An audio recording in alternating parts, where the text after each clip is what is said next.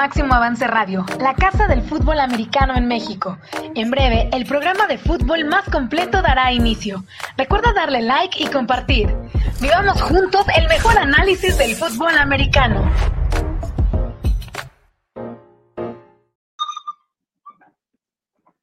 ¿Qué tal amigos? Bienvenidos aquí a este programa Máximo Avance University para platicar de la NCAA, de lo que está sucediendo en el fútbol americano colegial, Ismael Azuara, Ian Roundtree, un servidor, Arturo Carlos, estaremos platicando a lo largo de esta hora de lo que acontece. Ismael Azuara, ¿cómo estás? Bienvenido. Bien, gracias a Dios, Arturo. Eh, platicando con ustedes y eh, pues eh, mucho, mucho de qué hablar. Este, se ha movido bastante las noticias en torno a la NCAA y pues estamos listos para platicarlo al respecto. Así es. Y bueno, hay varias cosas que platicar. Ya eh, en unos instantes tendremos a Ian Roundtree que anda experimentando problemas de conectividad. Eh, a ver si, si por ahí creo que ya lo, lo, tenemos. Y bueno, pues que se una desde el inicio. ¿Cómo estás, Ian? Bienvenido.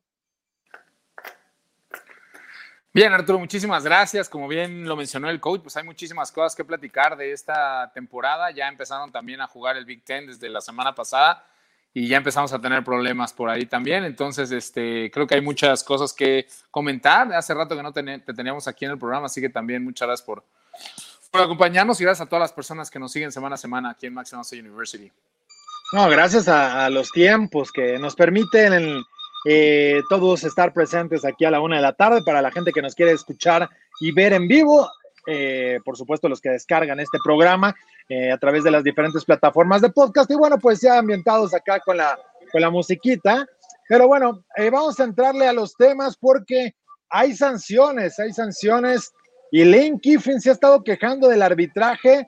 Y bueno, pues ya le están haciendo pagar los platos rotos porque no es lo mismo que ande en el Pac-12, no es lo mismo que ande a la sombra de Nick Saban, no es lo mismo que ya están entrándole a, a, lo que debe hacer. Digo, no es ajeno el, el SEC para él, porque también estuvo en su momento con los voluntarios de Tennessee, ¿no? En Tennessee. Sí, la verdad es que ya cayó la primera multa fuerte del año en lo que se refiere a la queja sobre el arbitraje. La verdad es que es una, es una jugada bastante polémica. La verdad es que siento en lo personal que independientemente de que me parece que la jugada en cuestión es una patada donde parece que el balón toca o no toca al fielder de Auburn, eh, después con la repetición de la cámara lenta se ve que claramente hace contacto el balón y la trayectoria de este es desviada por, la mano del fielder de Auburn. Y era bola libre y obviamente una bola que debió de haber recuperado a los Rebels de Ole Miss.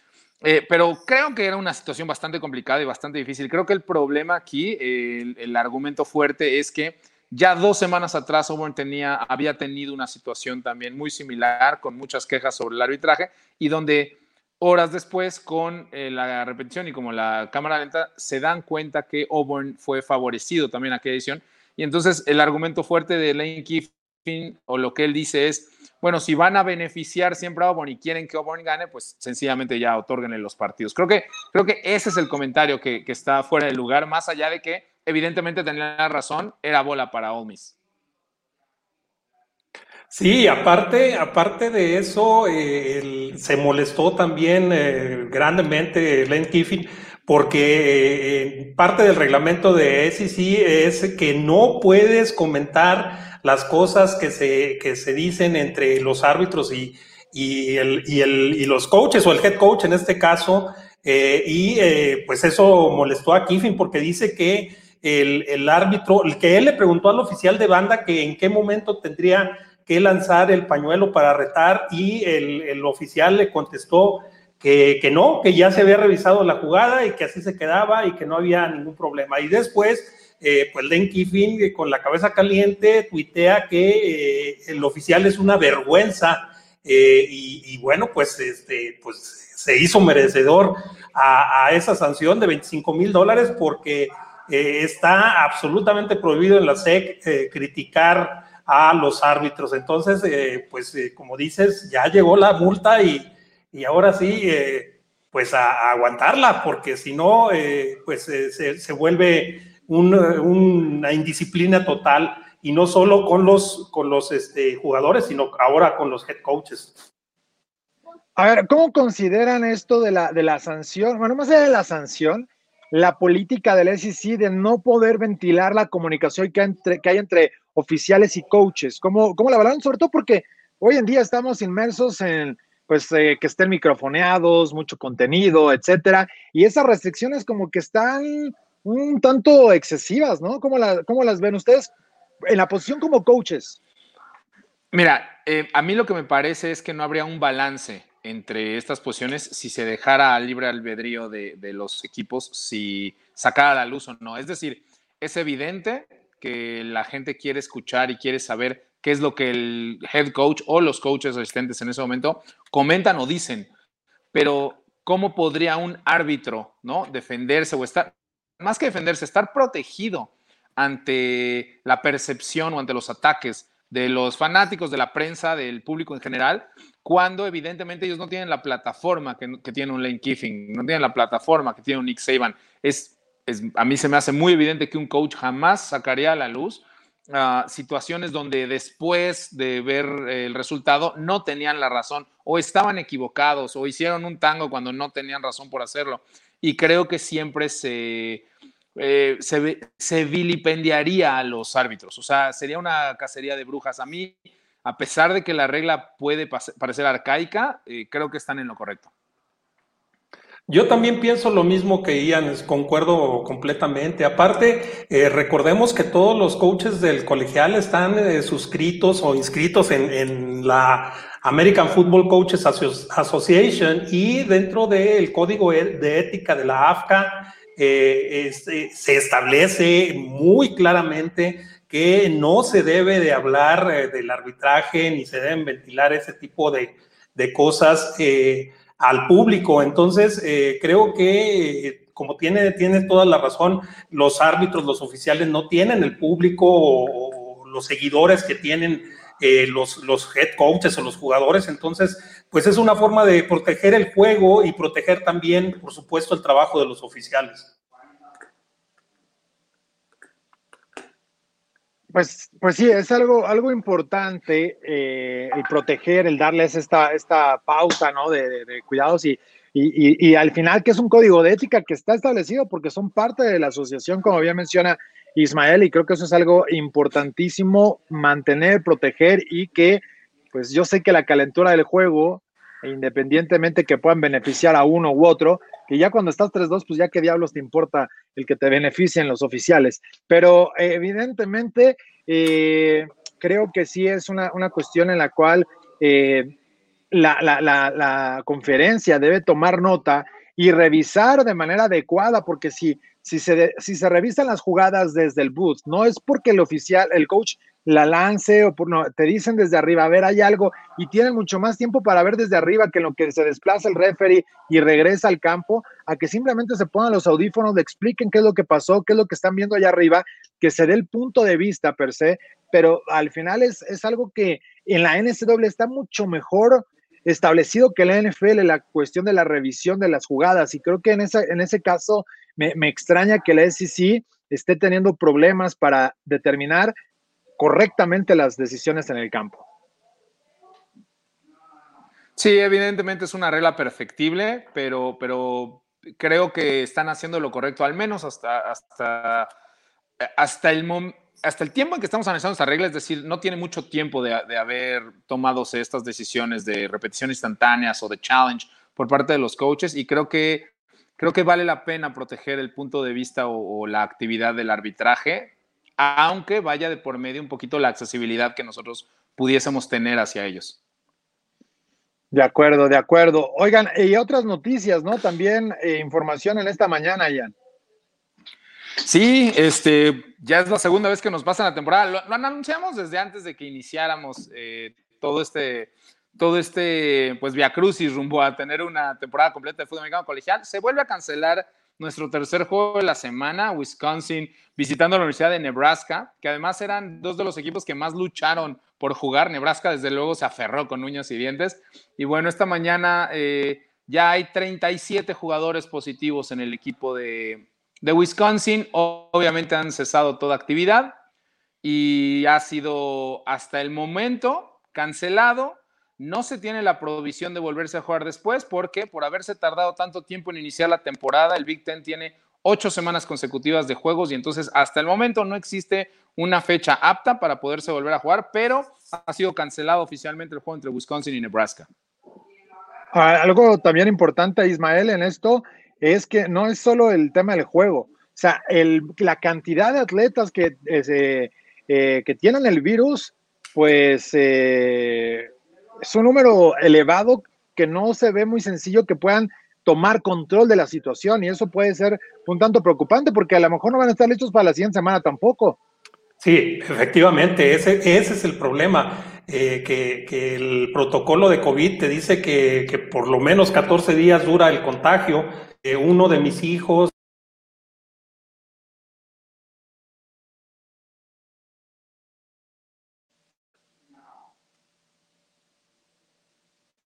15 días en casa totalmente aislado. Entonces, eh, pues yo creo que con ese número de jugadores, por mucho que tengan dos, segundo y tercer equipo y equipo de prácticas y etcétera, creo que puede afectar grandemente el, futuro en la competencia de Nebraska, eh, porque también eh, muchos de esos jugadores son titulares, entre ellos su coreback titular y, también, también su head coach que está, coach, Así es. Este, entonces, pues sí, peligra el futuro de la competencia de Nebraska y da tristeza porque pues fue uno de los que más empujó, porque, digo, de Nebraska, de Wisconsin, perdón, eh, eh, y, da tristeza, insisto, porque fue uno de los que más empujó porque se, se llevara a cabo la competencia. Crítico, ¿no, Ian? la situación y bueno, a ver en qué, en qué depara, en qué termina todo esto, pero sí las condiciones no son ideales.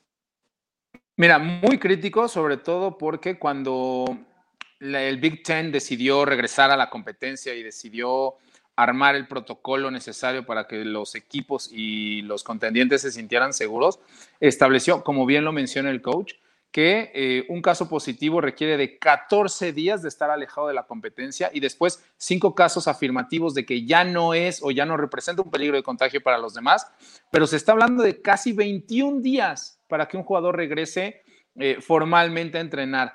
Entonces, evidentemente con el número de contagios y con lo que sucedió, ahora sabemos que también fue el head coach Paul Christ y el, muchacho ese que además quizás tuvo el eh, quizás tuvo uno de los mejores debuts en la historia del Big Ten eh, este quarterback Mertz, que es un redshirt freshman, es su primer año, pero bueno, fue redshirt el año pasado, tuvo 21 pases completos de 25 intentos para 297 yardas y 5 touchdowns.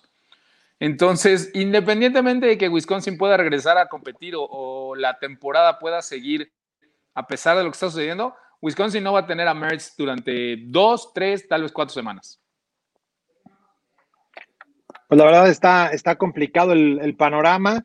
Y, bueno, pues es parte de lo con lo que hay que estar remando, con lo que hay que estar trabajando y eh, pues sí es una, situación bastante, bastante crítica, ¿no? Y, que bueno, pues este, este brote, vaya, que, que, afecta a una conferencia que bien lo mencionas, llega tarde. ¿Qué va a pasar con todo lo del Pac-12? ¿En qué está el Pac-12? Porque la gente nos ha estado preguntando a lo largo de la semana, sobre todo los sábados, que, que bueno, tenemos más contenido de NSAA eh, ¿Qué viene con el, con el Pac-12? Pues va a suceder básicamente lo mismo que está experimentando ya el Big Ten. Ah, el Pac-12 inicia ni siquiera este fin de semana, inicia hasta el siguiente. Ya ha entrado el mes de noviembre en nuestros calendarios. Sí, con un, con un, calendario, perdón, un calendario súper ajustado que no da posibilidad, como en este caso de de posponer el juego de Wisconsin y, probablemente, ojalá no, pero si se da un brote en alguno de los equipos, eh, pues el, juego se cancela, punto. No hay, no hay posibilidad de reprogramarlo.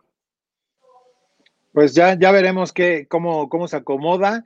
Y, bueno, pues vamos a entrar a información de los juegos de esta, de esta semana, eh, donde tenemos buenos, buenos partidos. No, no tenemos esta semana, eh, Ian, el juego que por ahí eh, no es que sea importante, pero sí hay una nota eh, destacada y lo vamos a comentar de una vez. LSU contra Auburn. Eh, Brennan está fuera, ¿no? Es muy probable que esté fuera contra Auburn, así que eso le, sigue pegando a LSU. Sí, evidentemente LSU también ha sufrido varios contagios y ahora la lesión de Brennan, que, ojo, no es obviamente la primera semana que va a estar fuera. Eh, Ed Orgeron ha sido muy claro con respecto al estatus de su coreback desde hace varios días y que me parece que a pesar de que todos sabíamos que el número de jugadores y el nivel de talento que LSU había perdido en relación a la temporada anterior, a la construcción del campeonato de la temporada anterior, creo y me considero dentro de ese grupo, pensamos que en base a su gran reclutamiento y a la gran cantidad de atletas y el nivel de esos atletas, no iba a tener muchos problemas esta temporada y lo que hemos visto es totalmente lo contrario. LSU es obviamente un cascarón de lo que fue el año pasado, pero sobre todo eh, se encuentra muy lejos de estar en la élite de esos equipos de la SEC, y llámese Alabama, llámese Georgia, llámese ahora Florida, Texas AM. Y así que cada golpe eh, que recibe LSU en términos de talento y de profundidad es, es eh, puede desembocar en una temporada muy, muy, muy grave y muy mala para, para el equipo de Baton Rouge de Luisiana. Así es, pero... Perdón, perdón, Carlos, este, Arturo, este, eh, también yo quisiera apuntar que, que, pues ahí se ve, ahí se separan los, los grandes programas en cuestión de reclutamiento de los que nada más son flor, de un día. Pareciera que LSU tiene el, poderío y, y, el magnetismo, pues, para los reclutas para eh, tener un, buen eh, reclutamiento año con año y ahí nos está demostrando que no, en comparación, por ejemplo, con Alabama, que es una fuente inagotable de talento, es, parece un manantial de talento, se van jugadores y, inmediatamente son reemplazados por gente igual o hasta a veces más talentosa, lo mismo Clemson, eh, lo mismo Georgia, etcétera, y LSU de verdad está sufriendo las de Caín, y eh, pues eh, también, como dicen el, el refrán, ¿no? Al, perro más flaco se le cargan las pulgas y le está yendo, pero difícil. Ahora, por otro lado,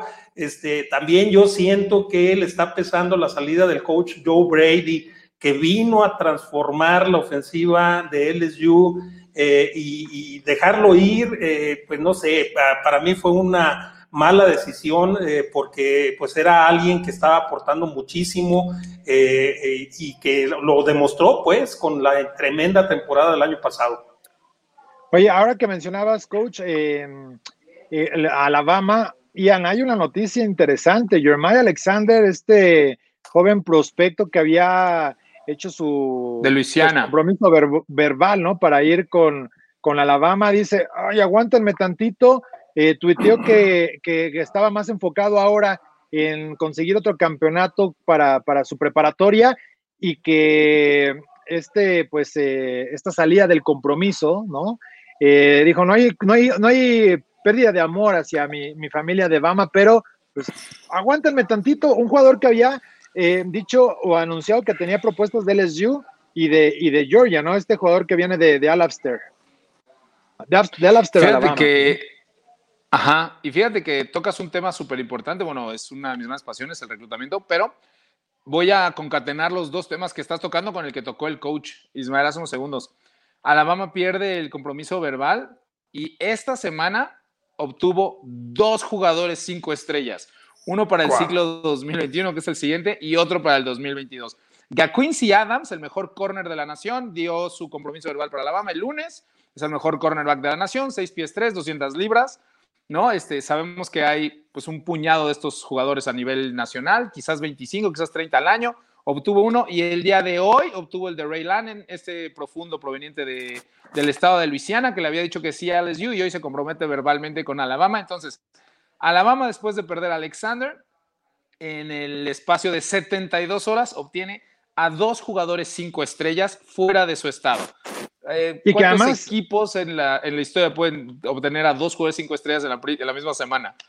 Y además, Ian, este, el caso de LSU es un caso, perdón, de Alabama es importante porque eh, eh, pierden a Alexander que era 2022, o sea, ni siquiera era para el próximo año. Y ahora el que llega es, para, para los del 21, o sea, que son dos jugadores que realmente tendrán impacto y que pueden ser true freshman para el equipo del de, Crimson Tide ya en la próxima temporada. Así se cuecen las habas dentro de, de la NCAA y de lo complicado o fácil que puede ser reclutar y traer jugadores. Ahora, a mí me ha llamado la atención también, mucha gente nos ha preguntado por Coastal Carolina, ¿de dónde diablos salió este equipo? Los Chanticleers, porque juegan en el Sun Belt, están 5-0 y están rankeados.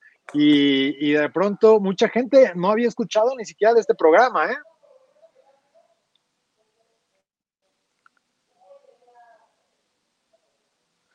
Fíjate que sí, este, es una gran sorpresa que los Chanticleers estén pues rankeados donde están. Uh, es un equipo que viene subiendo a División 1, tiene cuatro o cinco años de haber obtenido su ascenso a la División 1, bueno, lo que ahora sabemos que es el, el Football Bowl Subdivision, ajá, este, pero es un equipo, hay que ser honesto, es un equipo con mucha tradición, tienen jugando cerca de 100 años, o sea, no es un programa como, como muy nuevo. Eh, so, eh, yo lo asemejaría, por ejemplo, a Appalachian State. Es cierto que no tienen ese caché y, este, y estas cantidades este, incontables de triunfos en primera división, pero, pero son productores de, de buen nivel para NFL. Yo creo que su egresado más importante es Josh Norman, este cornerback que ahora juega, que se hizo más famoso la semana pasada por el Steve Farm. Después de un Steve Farm de, de Derrick Henry, exactamente. Pero bueno, Josh Norman ha sido Pro Bowl cerca de 10 años, ¿no? En, en, en, su paso por sus múltiples equipos. Lo recordamos más que nada con las pantallas de Carolina. Ahí fue drafteado una tercera ronda. Yo creo que él es el egresado más importante de los Chanticleers de, de Coastal Carolina. Y este, pero a lo que menciono es, es no, no, es un equipo tan joven ni tan nuevo. Lo que pasa es que nos sorprende mucho verlo rankeado en División 1 porque tiene pocos años de presencia ahí, pero, pero desde luego que no es, no es un equipo que, que nos esté, eh, que esté sorprendiendo a nadie siendo ganador, Arturo.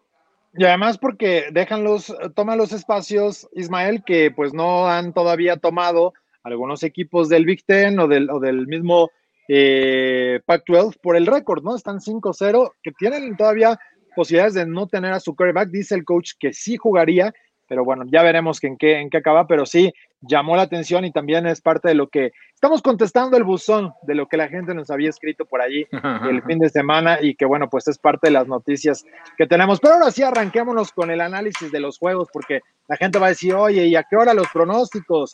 Ya están acá con papel y lápiz para apuntar. Pero bueno, arranquemos con el número 5, el juego entre Michigan eh, State. Bueno, ¿cuál, ¿cuál, es el que va, vamos a meter? Porque va, va, va a haber reacomodo, ¿no, Ian?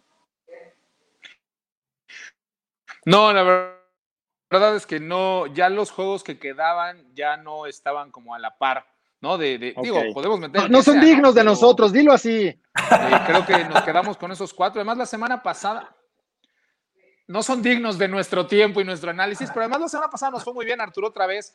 Este, ganamos cuatro y perdimos únicamente uno. Eh, sí, ya andamos rondando el 76, el 78, 80% de aciertos este año. De acuerdo, ahí va, ahí va, ahí va bien. Ahí, ya me iba a adornar y ya iba a decir, ahí vamos bien, no, pues ustedes son los que van bien. A ver, vamos a arrancar. Juego 5 de la semana, Michigan State contra el número 13, Michigan.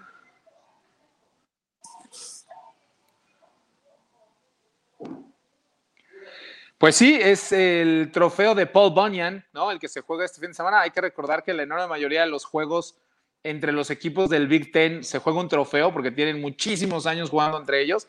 Entonces, bueno, es el trofeo por Paul Bunyan. Uh, creo que Michigan va, puede ser una de esas sorpresas. Eh, lo habíamos comentado a lo largo de varias temporadas, el fracaso de Jim Harbaugh para poder desarrollar y obtener un coreback titular que pudiera cargar el peso de la ofensiva. No lo han logrado en todos estos años. De hecho, se hizo de varios, trans, de varios transfers, de graduate transfers, en ocasiones anteriores para poder sacar adelante y fui gratamente sorprendido por lo que hizo Joe Milton.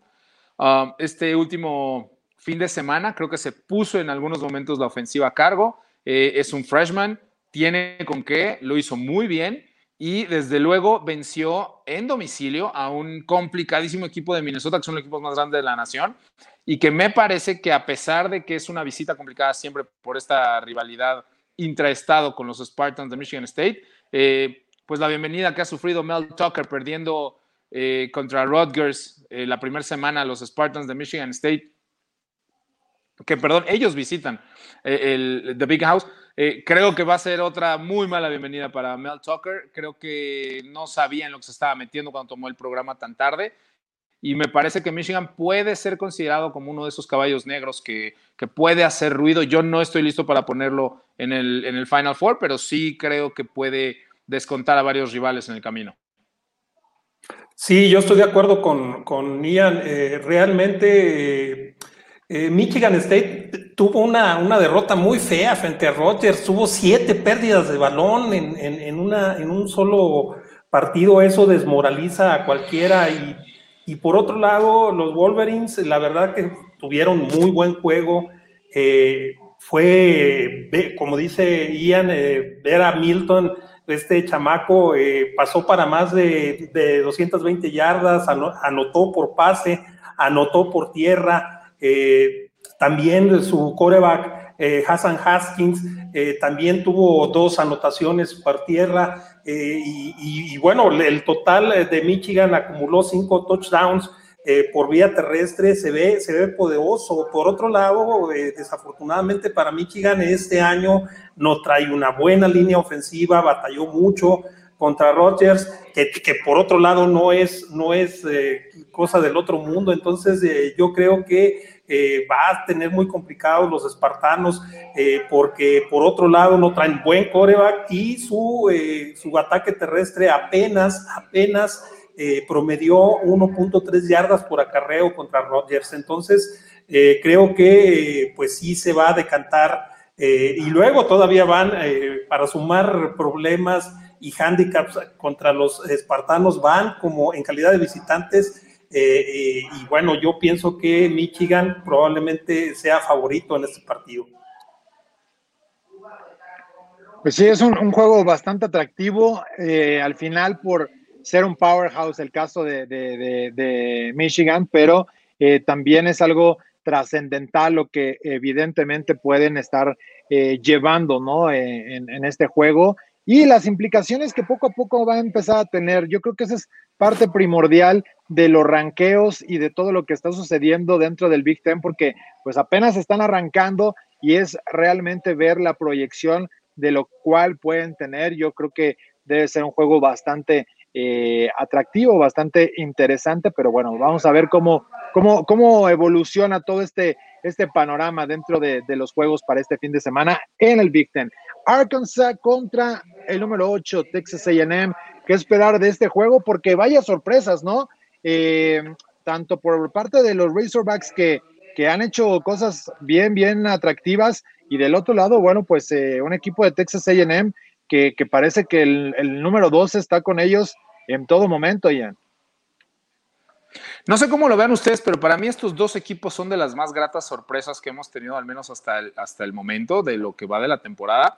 Desde luego, Arkansas había estado sumido durante muchos años en muchos problemas. Eh, llegó a tener temporadas consecutivas sin ganar un solo juego dentro de su propia división en el SEC. Y ahora con el regreso del coach Phil, ha sido uno de los equipos que más gratas sorpresas me han dado. Eh, se han desarrollado, han comprado la cultura que ha venido a imponer el coach y me parece que es un programa en ascenso. Evidentemente no tiene como el talento o el reclutamiento que tienen otros programas. Eh, me parece que obviamente todo empieza y termina por el running back, por Raheem Boyd, que es, sí, para los que les sonó el nombre, ahorita que lo mencionamos, Raheem Boyd, esta ex estrella de The Last Chance You, evidentemente es ese mismo jugador, Raheem Boyd, el corredor, que, sale en, la segunda temporada de la extinta serie de Netflix. Y eh, obviamente visitando un equipo que a pesar de la derrota que sufrió iniciando la temporada, los Aggies de Texas A&M rebotaron extraordinariamente al vencer después a la Universidad de Florida y hacer de allá de, State College uno de los lugares más difíciles donde jugar y obviamente obtener un, un triunfo. Kellen Mond es de estos jugadores que siempre le faltó consistencia, el quarterback, pero que tiene una playa de receptores y de corredores que muchos de ellos los veremos eh, jugando los domingos en algunos, en algunos años. Y a pesar de que obviamente se enfrenta un equipo no rankeado a el número 8 de la nación en casa, el número 8, creo que el marcador al final va a ser mucho más cerrado y va a ser un juego mucho más competitivo de lo que la gente espera. Yo, yo pienso lo mismo, ¿eh? realmente eh, yo veo a Arkansas, como uno de esos, de esos equipos que nadie quiere enfrentar, porque son muy, muy, pues muy fastidiosos, pues, en el sentido de que, eh, sí, sí, es, es, es, de los equipos que, que son eh, castrantes, que no te dejan jugar, que no te dejan desarrollar tu juego y que a la par van desarrollando el de, el de ellos. Entonces, Eh, yo creo que va a ser un buen enfrentamiento. Definitivamente los Aggies tienen eh, más eh, armas con qué responder, aparte de estar como en calidad locales. Pero, pero creo que va a ser un juego más cerrado que lo que dicen las, las proyecciones, que son más de 12 puntos a favor de Texas A&M. Entonces, pues vamos a esperarlos. y pues sí, decir que Texas viene con todo el impulso que está teniendo un gran año en este tercer año del coach Jimbo Fisher y eh, pues esperamos este, este partido eh, porque es muy, muy atractivo en esta semana. De acuerdo, a mí me, me, gusta lo que ha hecho Arkansas, quiero que eh, de alguna manera han ido encontrando un poco la fórmula, no es un equipo dominante, ni mucho menos, al contrario, creo que hoy eh, ha sido oportunista, ¿no? Eso creo que puede ser parte de la, de la clave de, de, por qué los Razorbacks han estado ahí. Eh, le pegaron a Mississippi State, le eh, perdieron con Auburn, pero le ganan a Ole Miss apenas en la semana pasada. Y, bueno, pues de alguna manera han ido ahí sorteando contra los equipos sólidos que hay dentro de la conferencia, porque abrir contra tres ranqueados no es cosa fácil, ¿no? Y menos cuando has estado pues eh, arrastrando la, cobija como es el equipo de, Arkansas. Pero bueno, ahí están los Razorbacks que van a enfrentar al equipo de los Aggies de Texas AM el sábado por la tarde. Pero hablemos también del juego entre el equipo, bueno, el juego número 3 lo cancelamos, adiós Nebraska contra Wisconsin. Nadie más merece nuestro tiempo. Se acabó. Pero no quieren, ¿quieren hablar algo de este juego? Sí, sí, podemos. Sí. Un volado. Sí, sí, sí, sí, le entramos, le entramos. Este, mira, me parece que eh, Nebraska eh, no salió mentalmente airoso del juego contra Ohio State. Creo que el ímpetu con el que llegaron y la madurez ofensiva, que, que sí se ve un cambio, Adrian Martínez ha mejorado un poco cada año desde que fue nombrado titular como novato. El problema es que ya se le acabó el tiempo en, su elegibilidad y, pues nunca dio el, estirón que se debía. Eh, eh, ese ímpetu con el que iniciaron el juego contra Ohio State no les duró. Al final creo que Ohio State dejó bien claro la distancia y la diferencia que hay entre estos programas y creo que eso mentalmente le puede pegar a, Nebraska. Creo que estaban eh, en un momento no muy bueno, a diferencia totalmente de lo que hizo Wisconsin, de este jugador Mertz, que ya lo habíamos dicho que parece que encontraron a su quarterback por los próximos tres, quizás cuatro años, pero no contaban con el COVID. Entonces, este, creo que incluso tras la salida de, de fuera de los controles y que yo creo hubiera jugado Jack Cohn, este quarterback es la banca de, de Badgers, Jack Cohn, creo que aún así hubiera sido un juego no tan cerrado y que Wisconsin venía por la cabeza de los Badgers, perdón, de los Cornhuskers.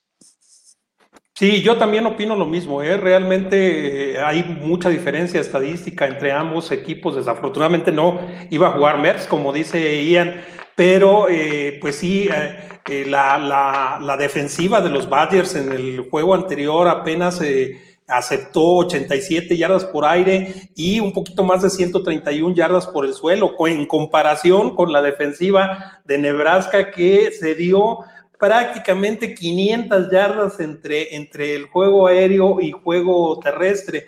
Entonces, eh, pues yo creo que esa iba a ser la gran diferencia en, el, partido. Eh, creo que Wisconsin tenía las armas para, para derrotar a Nebraska eh, pues desafortunadamente nos quedamos sin, con las ganas de verlo y pues como dijimos al principio del programa, habrá que ver el futuro de Wisconsin porque realmente está comprometido con la gran cantidad de contagios de COVID que, tienen en este momento.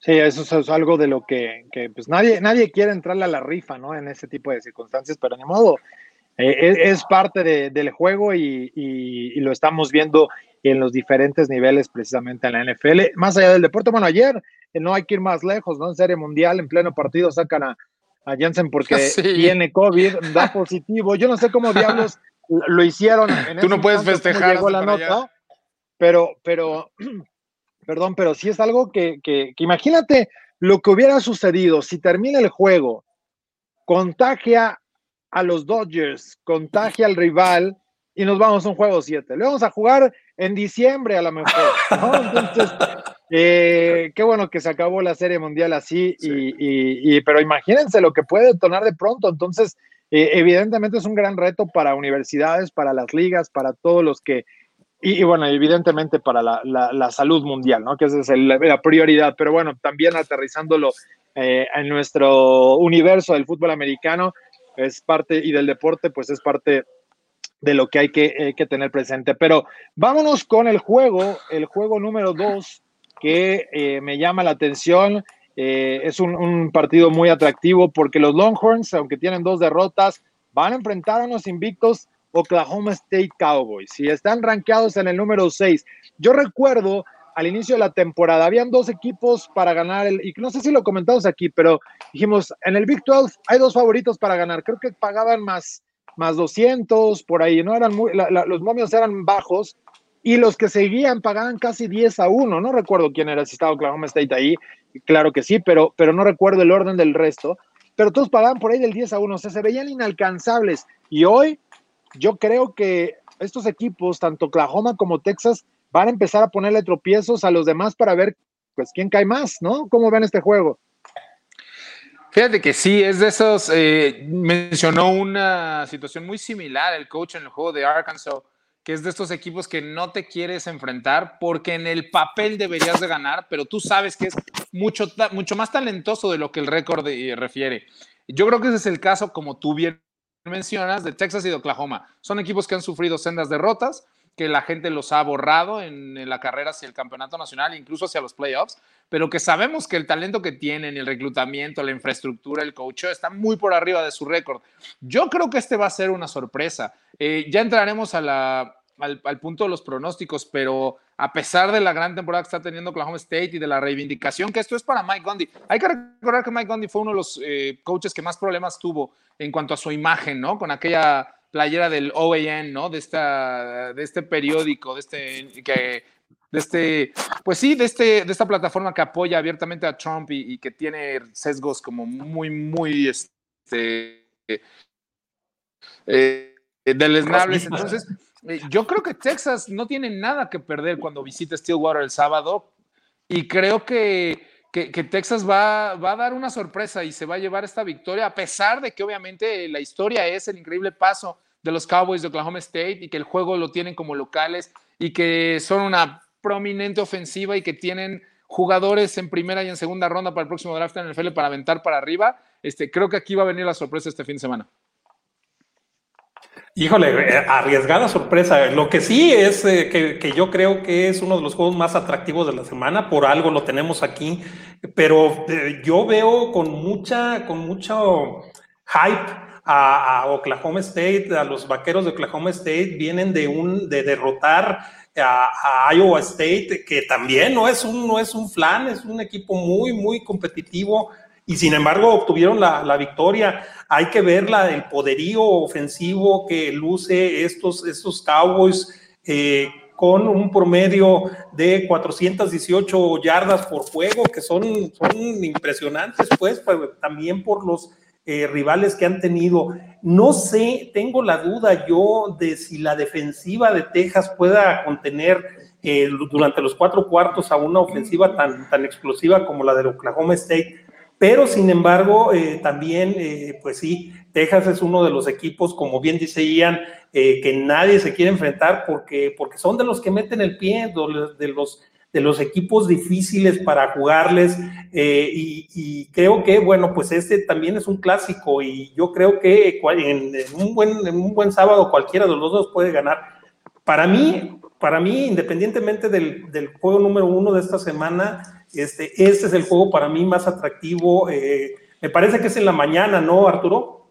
Eh, es a las 2 de la tarde el juego que, se va a tener a través de Fox, que, que ya sabemos que el Big 12 casi es eh, no, no, no, visible, ¿no? Para la, gente aquí en México, aunque Ian tiene siempre los, los links piratas, pero bueno, eh, no, los comparte, siempre dice, no, les voy a decir cuál es, pero es que yo es el que lo busco, pero ahí aparecen luego en, en, YouTube y demás, ¿no? Pero para que le puedan echar un ojo. Pero hay, bueno, yo, yo veo los highlights eh, siempre a través de la cuenta de Fox Deportes, están posteando todas las anotaciones, así que si no tienen chance de ver el juego, vale la pena y más cuando pues tienes de 60 puntos en promedio en los partidos, así que bueno, pues sí te, te, ponen muchas jugadas de lo que pasa en el juego, aunque evidentemente no será no será igual. Pero vamos con el juego número uno de la semana. Eh, y ahí es donde tenemos un partido que llama la atención, a pesar de la derrota de los eh, Nittany Lions la semana anterior, eh, cayó Penn State y eso, bueno, pues cambia mucho el panorama después de la derrota contra los Hoosiers de Indiana. Pero, eh, ¿qué esperar? Ohio State, los Buckeyes, allá enfrentando a Penn State, a los Nittany Lions, justamente en University Park. Arturo, fíjate que voy a, abrir el, espectro de esta conversación porque desde que inició la temporada sabemos que Clemson es quizás el equipo más talentoso de todos, pero además juega una conferencia donde no le, no le, o sea, no le impone mucho respeto a los rivales. Y después eh, todos descartamos un poquito a Alabama, ¿no? Porque salió Tua, porque Mac Jones no es un, eh, un, jugador tan flashy, ¿no? Este, y nos ha demostrado que no, Alabama sigue siendo Alabama. Pero todo esto, eh, nunca tomamos en cuenta Ohio State porque empezó tan tarde. Todos sabemos que va a estar ahí al final y que es un gran equipo, pero ahora que los vimos jugar nuevamente, se nos olvida la calidad, la cantidad de atletas, de jugadores, lo bien coachados que están, lo que son capaces de hacer en el campo. Tienen receptores para aventar al draft de la NFL los próximos tres años, no este, los próximos tres, sin mencionar los que salieron los pasados, como Terry McLaurin o, como Michael Thomas en Nueva Orleans. O sea, el equipo que, con el que cuenta Ohio State es, sin lugar a dudas, uno de los tres más talentosos de la nación. Si me apuran, podría decir que el número dos de la nación en cuanto a talento puro, es decir, número de estrellas y reclutas. Así que eh, siento que los habíamos pasado un poquito por alto. Creo que es eh, una de las amenazas, y no la amenaza más importante para Clemson. Pero ahora, si entrando al juego, lo que le pasó a Penn State no tiene nombre. Este, va a ser problemático para su programa y para, y para el resto de la temporada eh, a lo largo de esta, ¿no? Porque no era una victoria que tuvieran como este, presupuestada, por así decirlo.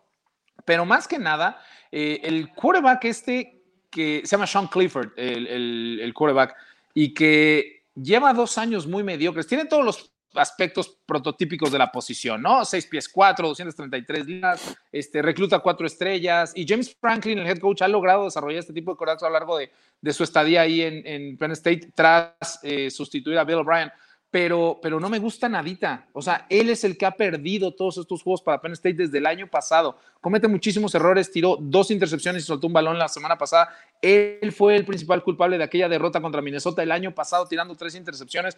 No veo que, que estén pensando en hacer cambios en la posición de coreback. Y mientras Sean Clifford esté ahí, yo no veo cómo Penn State pueda competir dentro del Big Ten. Sí, es algo similar a lo que le pasa a Mississippi State, ¿no? Con Costello este, que, no hay profundidad en la posición y que también está perdiendo los partidos por culpa de, su coreback, aún y cuando tiene números aceptables la semana pasada con eh, más de 230 yardas, tres touchdowns, pero tiene dos intercepciones que son lo que marca la diferencia. Eh, y eso le pega directamente eh, pues a, su, a, su, rendimiento. Por otro lado, los, eh, Buckeyes de, Ohio State, definitivamente, como dice Ian, son súper favoritos en este año. Justin Field eh, eh, completó el 95% de sus pases para casi 300 yardas, dos touchdowns, no tuvo intercepciones. Eh, también, como dice Ian, y lo reafirmo, los receptores, Garrett Wilson, Chris Olave, este, impresionantes. El juego terrestre también tiene un promedio de 222 yardas por partido. Entonces, eh, pues yo la verdad no le veo, no le veo punto débil a la ofensiva y a la defensiva también está tremendo porque eh, acepta apenas eh, 17 puntos y, eh, menos de 400 yardas eh, por juego. Entonces, realmente impresionante este, este equipo de los eh, Buckeyes de Ohio State y eh, pues realmente son favoritos para este juego, aunque se presenta un juego muy, muy atractivo porque eh, pues van en calidad de visitante y Penn State no va a vender barata la derrota.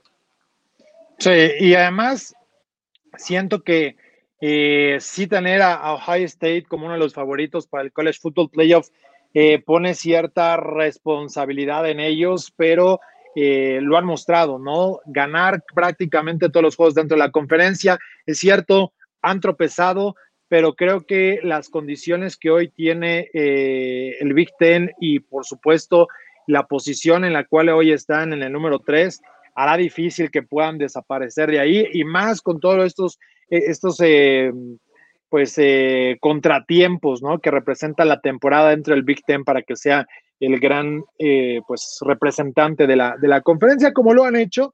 Y Penn State deja, ya lo decía, ya no tiene, no tiene nombre lo que hizo Penn State cayendo contra Indiana, dejan ir una gran oportunidad de estar en el top 10 y meterse en la conversación para poder hacer eh, eh, realmente efectivas las necesidades. Es decir, hoy si Penn State hubiese querido ganar el Big Ten y además estar dentro del College Football Playoff con lo que implicaba su ranqueo para, para arrancar la temporada, este era el juego importante.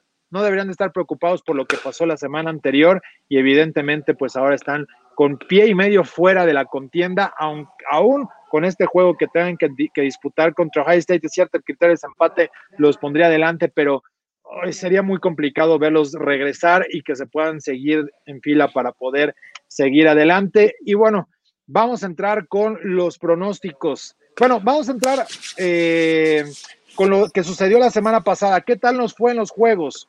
¿No? Eh, tuvimos varios partidos y tenemos parte de, los resultados, como cómo nos fue en algunos compromisos.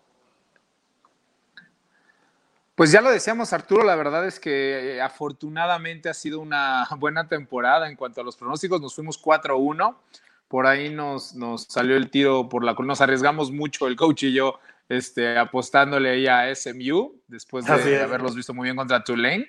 Pero este, pero creo que, creo que, sobre todo para nuestros amigos que son los que nos hacen favor de, de seguirnos semana a semana y que, y que bueno, espero pongan cierta, cierto peso en nuestras opiniones, ¿no? Y en nuestras recomendaciones para hacer sus, para hacer sus apuestas cada fin de semana.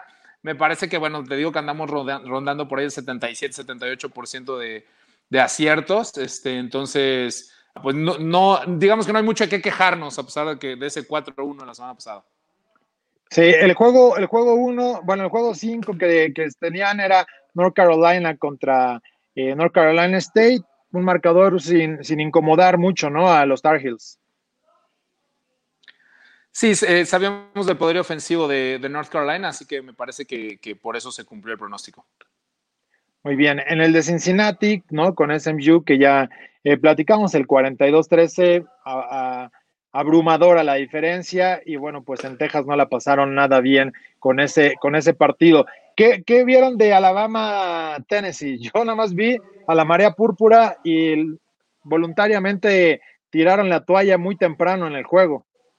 Yo, creo, que no tenían, yo creo que no tenían argumentos eh, los de Tennessee, están teniendo una mala temporada eh, y eh, pues el, pronóstico era, era sencillo, el, el poderío ofensivo de Alabama, lo comentamos la semana pasada, contrariamente a su tradición defensiva, ahora el poderío ofensivo es el que, está eh, sobresaliendo en esta temporada. Entonces, eh, pues muy temprano en el partido, en, el primer cuarto ya, ya la diferencia era la que habíamos, sí, era, era la que habíamos eh, contemplado nosotros y pues por fortuna tuvimos, tuvimos buen ojo y se cumplió el pronóstico. oye Arturo, si me permites, la, actividad. Arturo, oye Arturo, perdón si me permites, este el comentario de, de, Jeremy Pruitt, el head coach de Tennessee, después del juego, cuando le preguntan, pues, ¿qué pasó? Que lleva ya dos años y medio construyendo su programa y él asegura que, no, que no porque ustedes no lo vean, eh, la distancia no se ha cerrado, estamos muy cerca de Alabama, dice el coach Pruitt. Perdón, pues que lo tenía que mencionar porque de verdad, de verdad, pues te saca una sonrisa, ¿no? Pues a 31 puntos, no es tanto. Eh, él, asegura que su programa está realmente muy cerca de Alabama, o sea, está, no sé, a una cuarta oportunidad o a una patada bloqueada de, de, ganar. Así que bueno.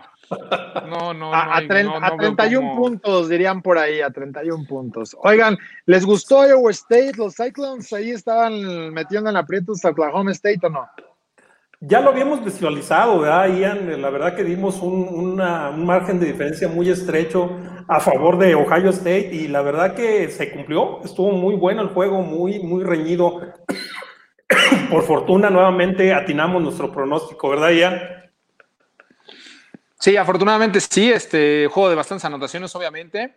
Eh, y, mira, la, pasión con la que juega Ohio State, perdón, Iowa State, la pasión con la que los jugadores eh, ves cómo se divierten, eh, ves el entusiasmo, ves cómo se levantan después de una jugada grande, ves cómo se felicitan entre ellos, cómo se congratulan, ves la relación que tienen con, con Matt Campbell, su head coach. La verdad es que es, es, muy, muy agradable ver jugar este tipo de equipos. Sí, y los Golden Gophers que la sufrieron realmente con, con el equipo de Michigan, dominaron y también eh, acertaron sin tantos problemas, ganaron convincentemente. Sí, además te voy a hacer un comentario que, bueno, a mí en lo particular me, llena de, satisfacción y de, y de gusto. Eh, varios, varios, si no es que, bueno, muchos comentarios que nos llegaron vía redes sociales esta semana, específicamente Twitter, al menos a la cuenta, a mi cuenta personal, sobre la gente, las personas, los aficionados, dándose cuenta del tamaño de la línea ofensiva de Minnesota, así como de sus alas cerradas. Sí, efectivamente es la línea ofensiva más grande de toda la nación. Tienen incluso un jugador de seis pies nueve, un holandés que fue reclutado específicamente de Europa, nunca jugó high school aquí, bueno, aquí, allá en Norteamérica. Este, y el jugador más chico de la línea ofensiva de, de Minnesota mide seis pies seis. Todos los demás están en seis pies siete y seis pies ocho. Pero, pero bueno, muy agradable ese comentario por parte de la gente que empieza como a, que, que, nos hace favor seguirnos y que estamos constantemente hablando de lo que tienen que medir y que tienen que pesar y los atletas y reclutamiento. Y, este, y, varios mensajes en ese sentido de, oye, la, la, línea ofensiva de Minnesota, este, realmente monstruosa y sí, este, pues no le salió nada contra Minnesota, pero contra Michigan cometieron muchos errores, aunque hay que recordar que Michigan también tiene por ahí un par de alas defensivas que van a ser este, profesionales el próximo año.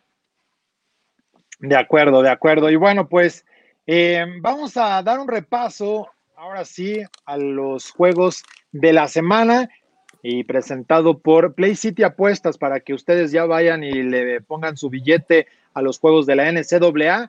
Estas son las recomendaciones para esta semana dentro del el college football y arranquemos con nuestro juego número cuatro. Los Spartans, Michigan State va a visitar allá en eh, en Ann Arbor, este juego ante los Wolverines, duelo matutino a las 10 de la mañana para prácticamente cerrar el mes y entrarle con el Halloween, ¿no? 24 puntos y medio son favoritos los Wolverines, 53 unidades. ¿Cómo quedará el partido, Ian?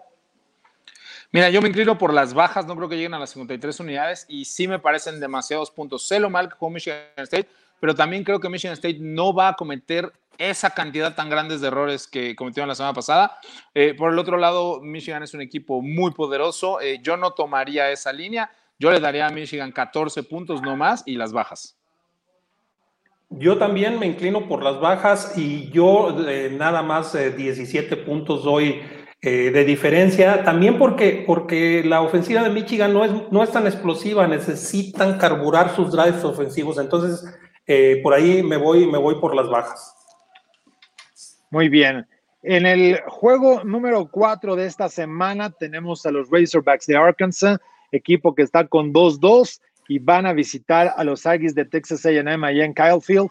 Y un juego en el cual eh, son favoritos los Aggies, 12.5 eh, puntos y el momio entre altas y bajas está en 55 y medio. Bueno, la, la línea está ahí, el spread. ¿Con quién irse, Ian, en este partido? Me voy a volver a ir por las bajas, Arturo. Creo que, como mencionamos a lo largo de todo el programa, Arkansas es un rival muy incómodo, hacen las cosas bien, saben a qué juegan y lo hacen bien, aunque no tengan mucho talento.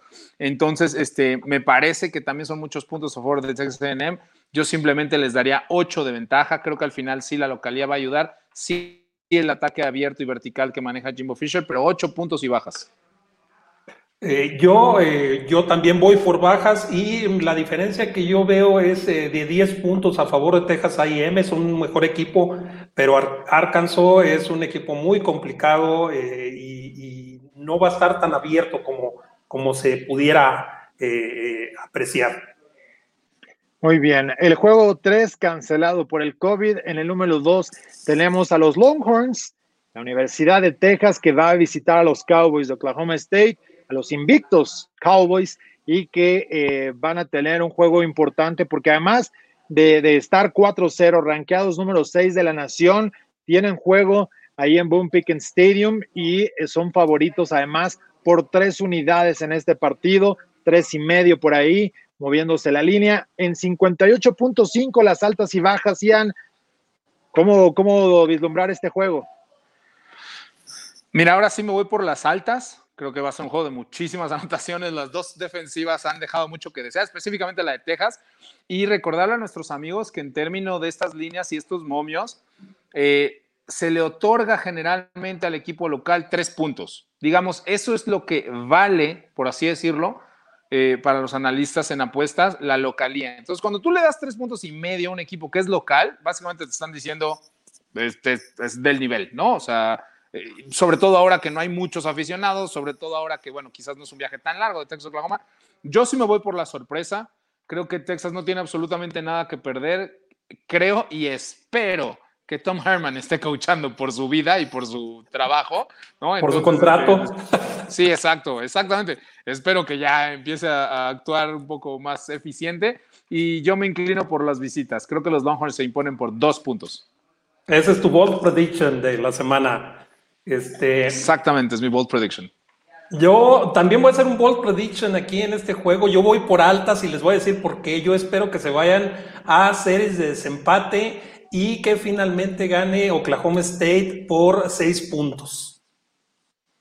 Bien, me gusta esa del fútbol gratis. Y atención, ¿eh? los Cowboys están 3-1 contra la línea, contra el spread, y del lado de los Longhorns están en situación un poco más complicada. 1-3-1, tuvieron un empate, pero hay que recordar que han salido como equipo favorito, con excepción del juego ante los Sooners, y eventualmente Oklahoma, es el que lograron, pudieron eh, cargar a su favor. Y del otro lado, bueno, pues llegan ahora como underdog para este compromiso. Y el juego de la semana, que será el sábado 5.30 de la tarde, que tendrán la posibilidad de ver a través de ESPN 3, el juego entre los Ohio State Buckeyes ante Penn State, los Nittany Lions reciben este juego allá como lo habíamos mencionado en Beaver Stadium.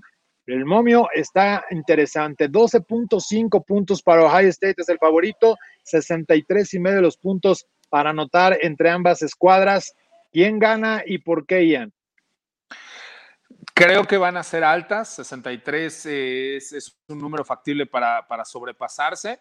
Eh, creo además que Ohio State va a ir a poner orden, pero no me parecen 12 puntos. Van a ser solo 10 porque siento que Penn State tiene la capacidad de mantener el juego cerrado. No creo que tengan las estrellas, sobre todo en la, en la posición de quarterback, ya no analizamos para poder dar una sorpresa cuando, cuando se le ponga a él la, la, carga del juego en una cuarta oportunidad, en una tercera y largo. Entonces creo que no va a poder resolver el juego a su favor, pero creo que Penn State tiene, tiene los argumentos y los arrestos para mantenerlo cerrado con un equipo como Ohio State. Entonces voy por Ohio State por 10 puntos únicamente y por altas.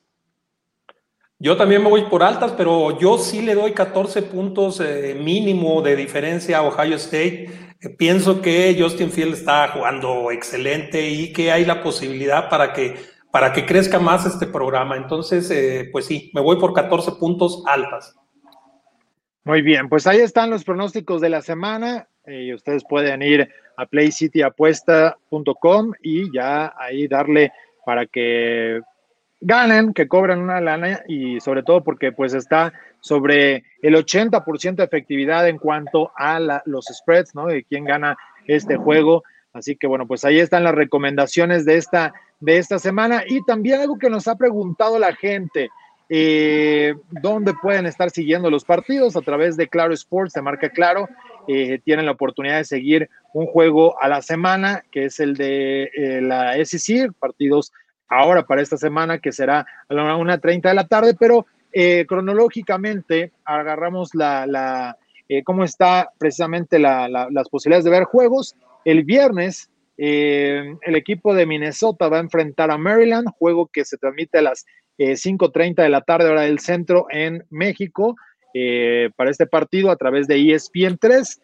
El sábado, que, que, se ha tenido una buena cartelera, ha tenido la buena oportunidad para ver compromisos dentro de lo que está sucediendo a los juegos ahora a las 10 de la mañana, eh, después a la 1.30 y por ahí de las 5.30 eh, el otro juego, porque bueno, pues hay que recordar que son, eh, pues hay cambio de horario y que ya entrará en vigor a partir del domingo, que se reacomode otra vez porque se mueve el horario en la Unión Americana y el juego que tendrán a través de, de marca claro, pues será el de Auburn contra LSU, que es a la 1.30 de la tarde este sábado, no rankeados, pero creo que debe ser un buen partido, pero bueno, pues han sido víctimas de sus propios errores ambos equipos, han cargado con los descalabros y bueno, pues de esta manera es un tanto difícil, ¿no? Poder visualizar eh, un panorama alentador para, para, la competencia dentro del top 25 para ambos equipos. Así que ahí están, ahí están los eh, pronósticos, ahí está parte de la cartelera de lo que la gente puede seguir para este fin de semana y sobre todo, bueno, pues que estén muy pendientes de las redes sociales en arroba máximo avance a través de Facebook, de Instagram y por supuesto en arroba roundtree ncaa y arroba iasuara para que, bueno, pues ahí estén eh, muy pendientes todo el sábado preguntándoles, comentando y disfrutando de esta semana de la NCAA, que bueno, pues ya está en su semana nueve de actividad dentro del fútbol americano colegial de los Estados Unidos. Pero bueno, Ian, nos vamos y, que sea un gran fin de semana de, fútbol colegial. Muchas gracias, Arturo. Eh, gracias, coach, también. Gracias también a la producción, a Jess y a, y a Polet. Y síganos acompañando. Muchas gracias por su preferencia, por todos los mensajes que nos llegan durante la semana. Esperemos que disfruten eh, los juegos del fin de semana y aquí nos vemos el próximo miércoles. Este, yo eh, la verdad que me despido con, una recomendación. Ahorita eh, no hay que tomar en serio todavía la, contingencia sanitaria que nos asola a, toda, todo el planeta, pues, y en particular a México. Por favor, cuídense eh, usen su, su cubrebocas, si no tienen a qué salir, quédense en casa viendo fútbol americano este, y nos vemos la semana que entra. Gracias por todo. Así es, aquí estaremos el próximo miércoles para acompañarlos y si no, pregúntenle sobre la recomendación de Ismael Azuara al equipo de Wisconsin si vale la pena o no cuidarse y andar poniéndole atención a todo esto. Así que nosotros nos despedimos. Muchas gracias por habernos acompañado y ya lo saben, ahí están parte de las recomendaciones para que ustedes disfruten del fútbol americano colegial, transmisiones a través de ESPN 3 o desde la plataforma ESPN Play pueden ver muchos juegos dentro de lo que eh, habrá seguramente Boston College contra Clemson, el partido entre eh, Georgia, Kentucky, también disponible por ahí Memphis, Cincinnati, eh, otros de los juegos que podrá ver en la mañana, Coastal Carolina contra Georgia State, eh, Iowa, ah, eh, también el juego de Notre Dame contra Georgia Tech, partido a la 1.30 de la tarde.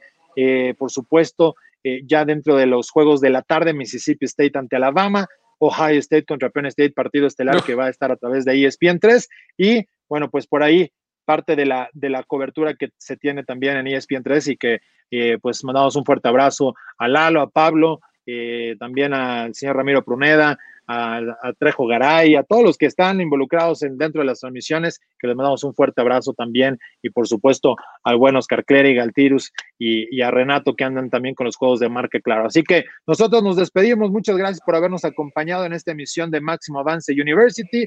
Los esperamos el próximo miércoles con más fútbol americano de la NCAA aquí en Máximo Avance, la casa del fútbol americano en México. Gracias, hasta la próxima.